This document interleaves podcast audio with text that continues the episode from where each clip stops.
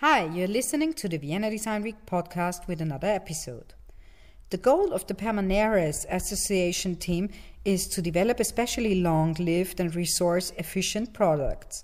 Since 2017, Peter Knobloch, Daniel Klobuchnik, Bernhard Ranner, and Billy Rewald have worked on a washing machine where construction focuses entirely on maximizing service life ease of maintenance and repair, and availability of replacement parts for all the individual components. The project was supported within the ministry's program by AWS and awarded the Distributed Design Award by Vienna Design Week and Maker Faire. Enjoy this episode, and if you like it, join us also on our other platforms like Facebook, Instagram, or subscribe to our newsletter.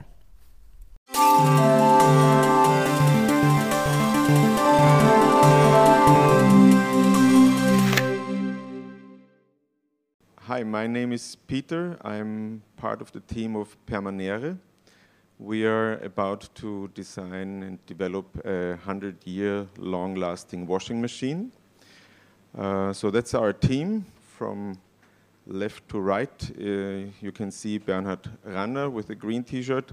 Uh, is the guy who has the workshop, which is very well equipped. He knows how to handle all of his equipment extremely well and is also a very good developer. Um, so some of you might know him. Um, and the uh, next person is Billy Rewald. Uh, she is, I jump to the third person as well, uh, with Daniel Klobuchnik, half of the team of Heavy Details, an industrial design bureau, a quite young one uh, in Vienna. So there are also a team of four, and they are two of those fours. And uh, to the right, uh, that's me, even wearing the same shirt, so that you can be sure. And um, I'm teaching at the University of Applied Arts in Vienna. I'm there in two departments, in the computer studio and in the Department of Industrial Design 2, which is also known now, because it's changed its name, as Design Investigations. Actually, the university is also where we all met, so we know each other for a little bit longer than the two years we, when we started to design the washing machine.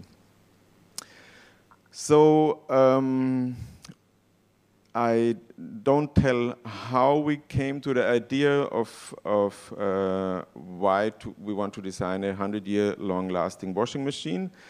But the goal is to build a working, resource efficient washing machine with a competitive washing performance that can be used for 100 years or at least repaired for that long.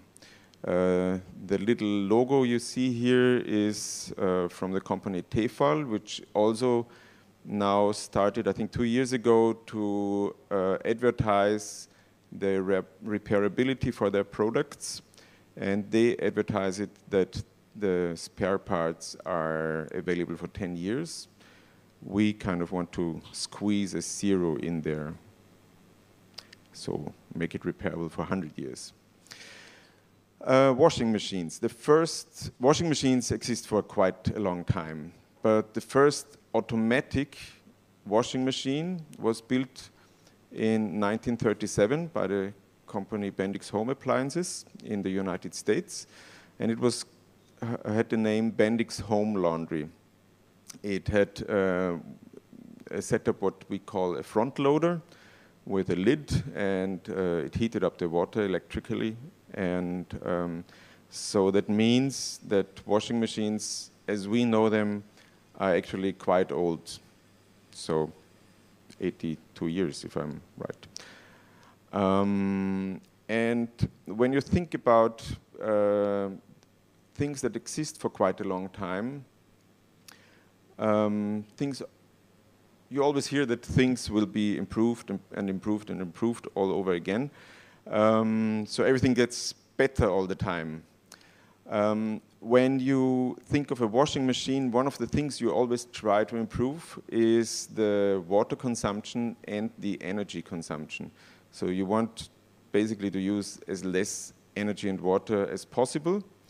And there are limits to that. So, um, of course, you cannot reduce the amount of water for a washing machine down to almost zero. And also you need the heat in the water for uh, um, to activate the chemicals. And um, so we thought, is the washing machine maybe already at its technical boundaries? Did it reach its technical boundaries? And we found one study which is from a university in Germany, in Bonn. And uh, here you can see five lines. Four are for three different temperatures from 30 or 40 to 60 and 90 degrees Celsius. And the fifth line about water. And the graph shows that uh, efficiency improvements from, the, from 1970 till 2018. And you can see that the lines go down quite to the mid 90s, but then they flatten out. And this can be read as, uh, according to the numbers of this study, the washing machine reached its uh, technical boundaries in the mid 90s. So there are, in short words, no efficiency goals anymore since then. Um, of course, you can reduce uh, the energy amount a little bit more by just having a colder wash and uh, elongating the washing time, the duration of the wash. Everybody knows that, uh, or probably observed that all the eco programs in your dishwashers and washing machines take quite long.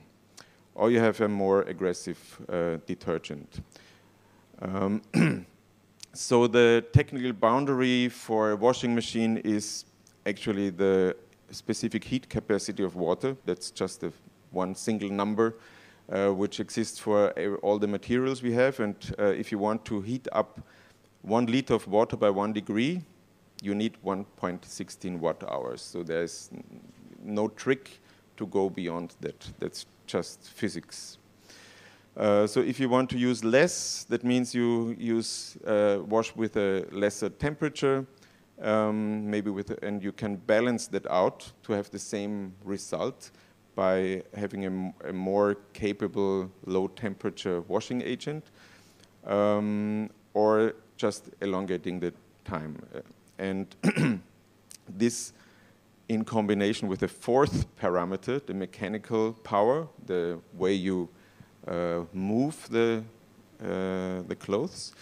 Uh, those four principal factors are also called the Sinner circle because Mr. Sinner was a Tenside chemist at Henkel in the, uh, around the 1960s, and he said that those are the four parameters which determine the washing. So the those lines are flattened out. So what can you then do to improve the resource effic efficiency of a washing machine? The first thing is to look at the complete resource requirements. So you don't have only, you, you, in addition to the resource requirements you have during the usage, you also have some for manufacturing the washing machine and for the recycling and dis disposal as well. There's one study quite old one. I didn't find a newer number from, the, from 1991, which says that a washing machine uses 1.9 tons of material. Uh, so you can imagine that if you have a washing machine under in your uh, wherever you have it in your room, in your apartment, in the kitchen, for instance, um, uh, that somewhere else 1.9 tons of material had to be used to produce this washing machine. So the most important factor if you want to compare the efficiency of washing machines is to add those gray resources from manufacturing and recycling and disposal to the usage. So it's just a simple task like this. And then, of course, you say, okay, if those gray resources are a fixed amount, to have uh, shorter um, to have less uh, resources per usage, you just have to put in more usage. So it's quite easy as that. Um, so longer, in general, longer living uh, appliances have, if they are at their technical boundaries, have uh, a better resource uh, efficiency. So the next question we ran into is how to just elongate the service life of a device. First of all, we didn't really have to invent it. Basically, nothing we do at our development is really completely new. Um, uh, since we're here at the Design Week, Dieter Rams is a well-known figure. Uh, he already wrote it in his 10 principles of design that uh, good design is long-lasting and environmental friendly. He said that in the 1970s. Um, still, you always hear that um, the things you buy don't last as long as they happened to last. So we had to focus over the whole uh, life cycle of a device to see where are the points where we can change stuff to elongate the service life.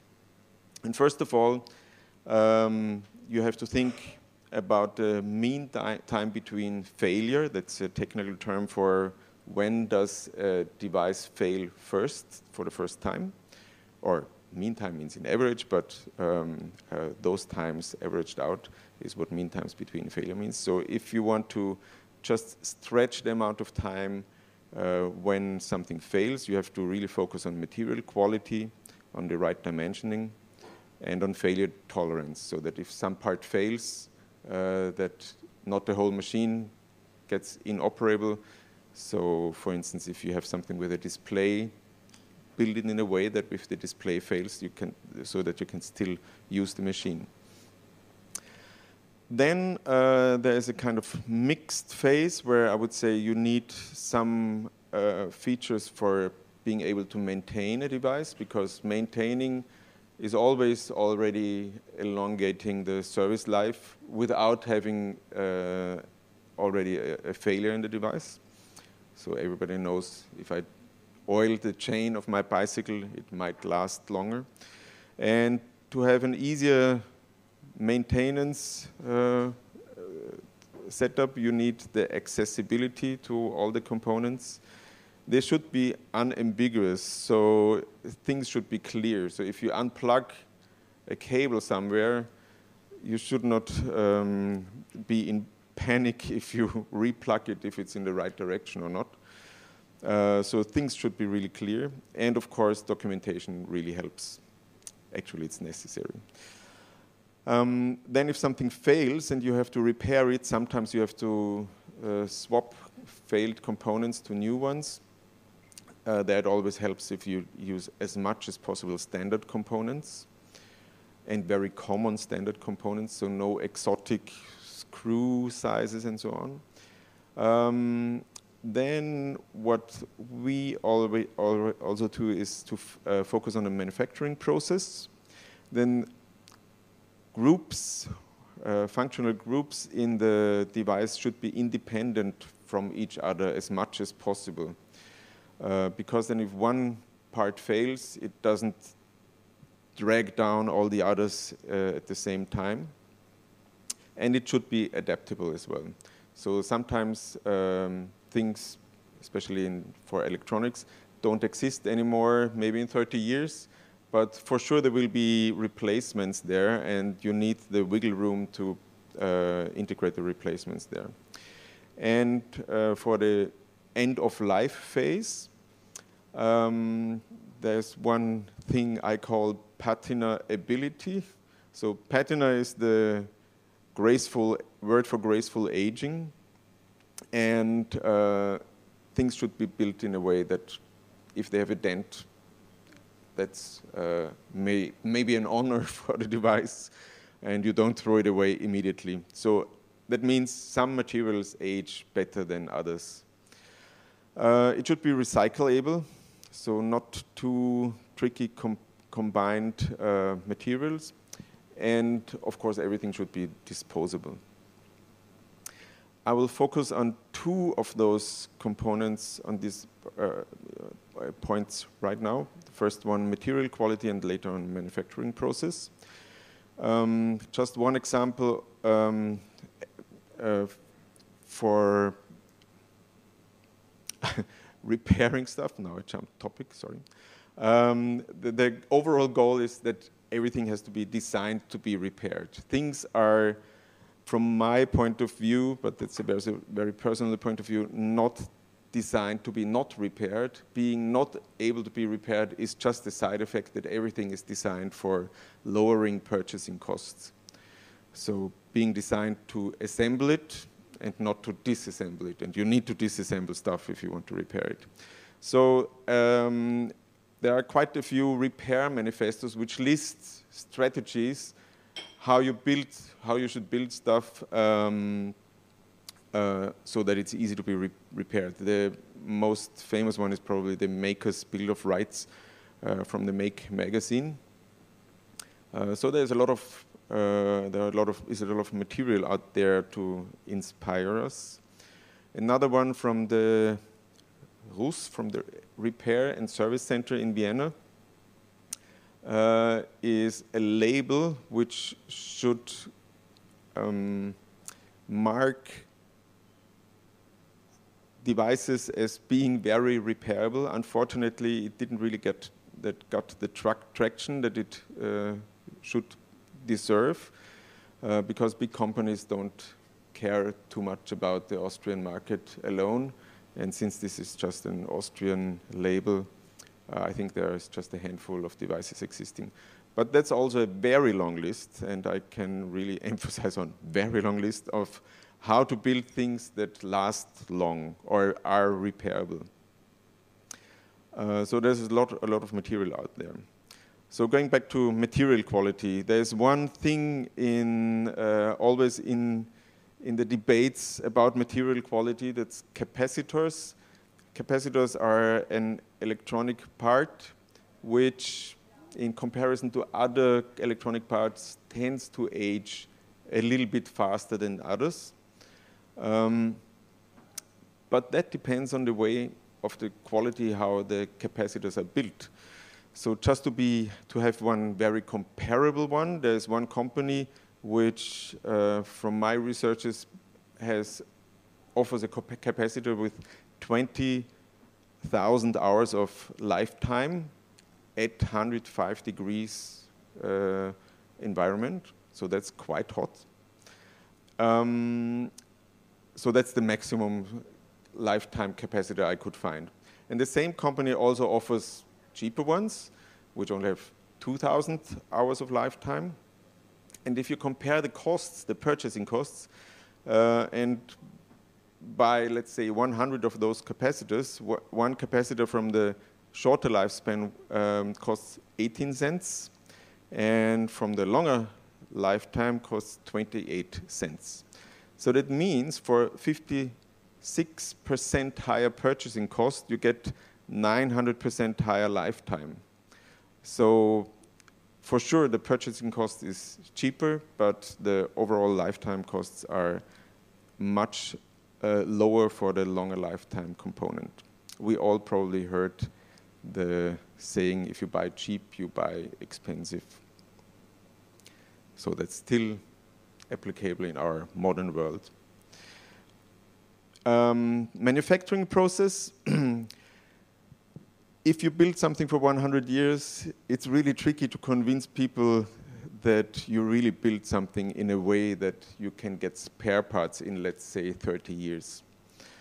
Uh, and to solve that problem, we say that every part that is individually necessary for this washing machine, so not, not, I'm not talking about the standard parts like screws and electronic components and so on, but every individual part has to be able to be fabricated with one of the means of digital fabrication processes.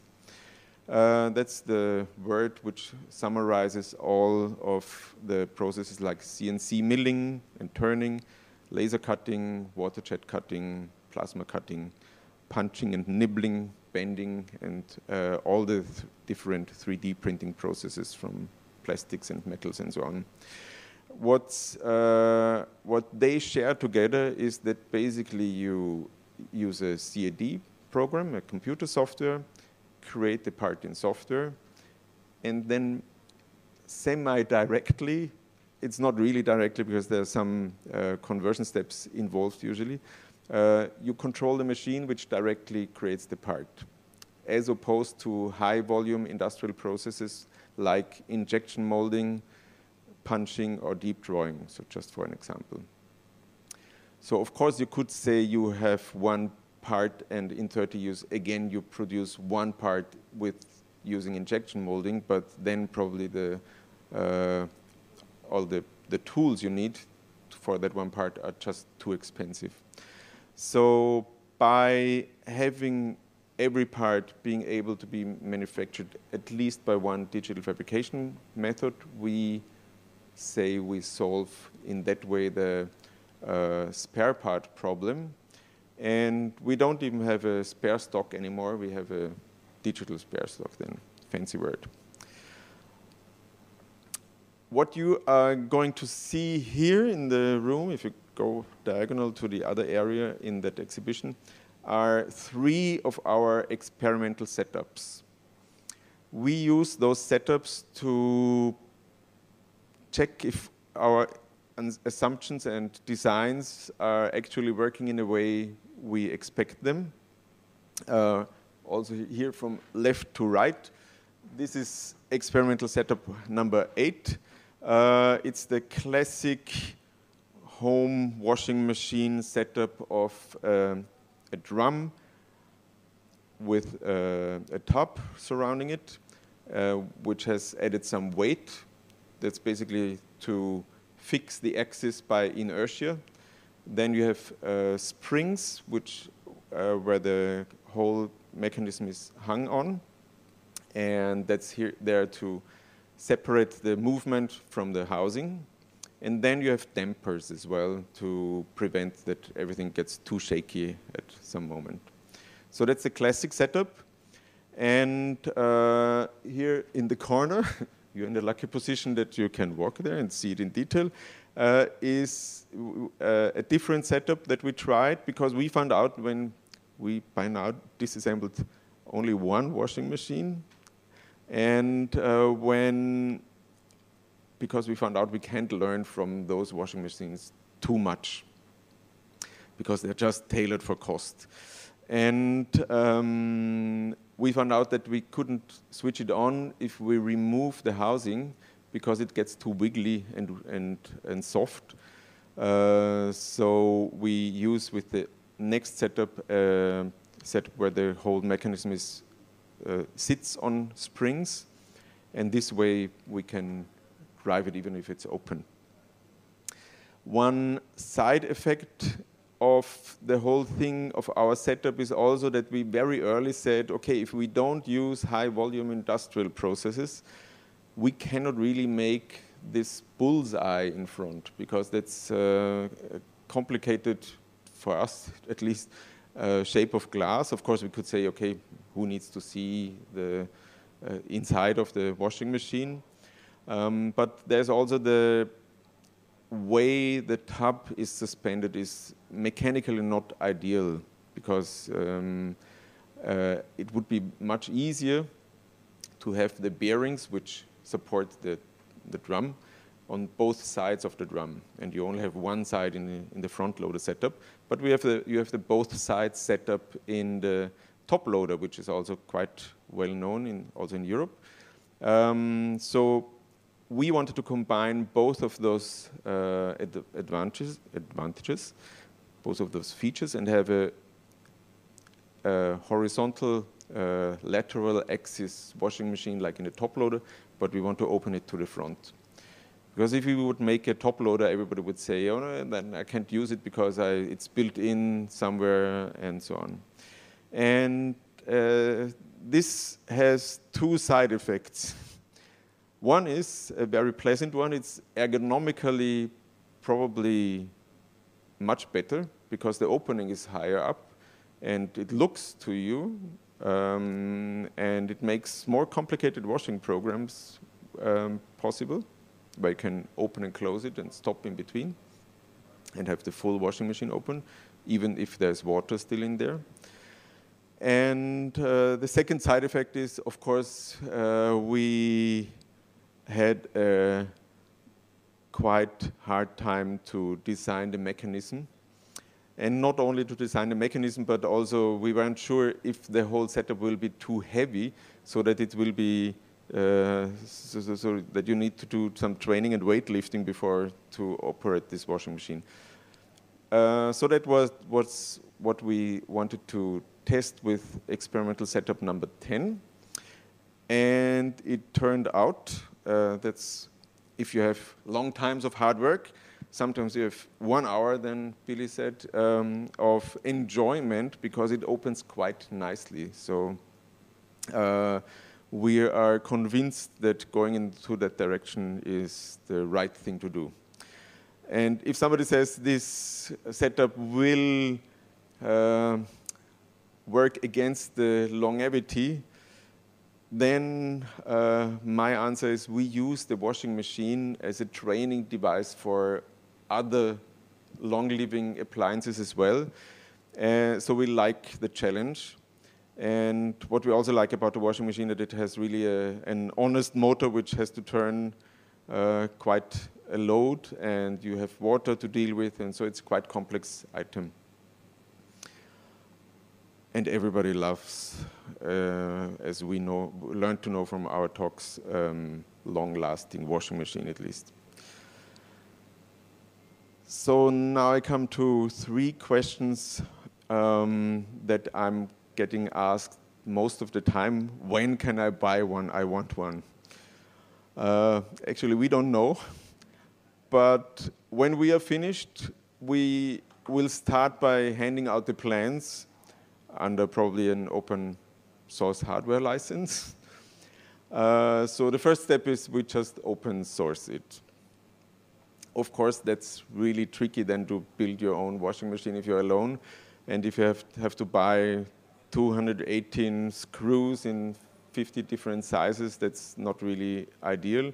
So the second step would be pooled orders for components, also maybe for the laser cut components and so on, because there is also uh, a little, the, the, the costs scale a little bit. So if you, of course, it gets cheaper if you uh, laser cut 100 items of the same uh, part. Then until now, we still could avoid complicated assembling stuff like welding. We are not completely sure if you can do that because not everybody has the equipment for it and can weld it. So maybe we have uh, pre-assembled sub-assemblies or have a kit where you maybe just only use a screwdriver like, uh, like IKEA or have a completely fully built washing machine and disassembling it a little bit so that it's not a completely fully assembled washing machine. This is also known as knockdown kit and uh, is usually uh, a tax circumvention strategy. So, um, but we don't, uh, in the setting that we are now, uh, in a registered association, um, we cannot really build a washing machine because we will open the door for uh, that we have to check about patents and uh, all the guarantees and so on. So we don't say that we don't want to do that, but we just can't promise that. And, and what we want to do is to design devices. So if any company says that's a good idea, I want to build your washing machine, we are glad to shake hands and, um, and see how we can proceed. So the second question is how much will it cost? and uh, we don't know too, actually. And we don't really care about that in the moment because uh, I think cost is sometimes not a good uh, design goal because you, you go ways, or basically you, you avoid to go ways which might be very fruitful for some other stuff. But we have a back of the envelope calculation so the average washing machine, depending which statistics you read, lasts from 8 to 12 years, according to statistics, if you buy a washing machine today. So let's say you get a, you're lucky you get a good one and it lasts 12 and a half years. Then you need eight washing machines to uh, sum it up to 100 years. And if you buy a 500 euro one 12 and a half year long lasting washing machine. This means for the 100 years we have a budget of 4,000 euros. Actually, there is one Swiss company which sells uh, a washing machine, I think, for 3,800 euros, and they say 25 years or something like that uh, spare parts. So they, they outdo Miele with their proclamations. And the third question is who wants to build a washing machine? Yeah, for sure, not everybody wants to build a washing machine, but there are people out there who want to build stuff. Um, there is one company, one also an association, the A1 Steam Trust. Uh, they were such a big fan of that steam train, the 60163 Tornado, and there was none of them existing anymore. They said, we'll build one again. And so they built a steam train, did all the casting of the wheels and everything, so quite an effort. Or um, a long time ago, I always wanted to build an airplane because there are kits out there for this as well. And don't, I don't mean model kits, I mean real ones where you can sit inside. So this is uh, the dream airplane uh, of my dreams at that time. Of course, I could not afford it um, and never built it. It's a Lancair Legacy two-seater, which uh, I think uh, has a maximum speed of 400 miles per hour, so it's an honest airplane. And it looks quite like a toolkit. And then there's the whole maker scene, which builds stuff all the time. And sometimes, if you talk to um, um, people from Fab Labs, they are so excited about the machines, but they don't really know what to build with it. So my answer is build washing machines. Um, this year is a very good year for us. First of all, we got awarded with the Distributed Design Awards at the Maker Faire, which uh, paid for the exhibition place at the Vienna Design Week here. And uh, in December, we got the, a little funding uh, for our proof of concept of the washing machine by the AWS Austria Wirtschaftsservice, which carries us through this one year quite well. So um, come and visit us at the room back there. We also have beer. yeah. It's a regional organic beer with multi-use uh, glass bottles, small glass bottles. So thank you. If you have any questions, I'm happy to answer everything.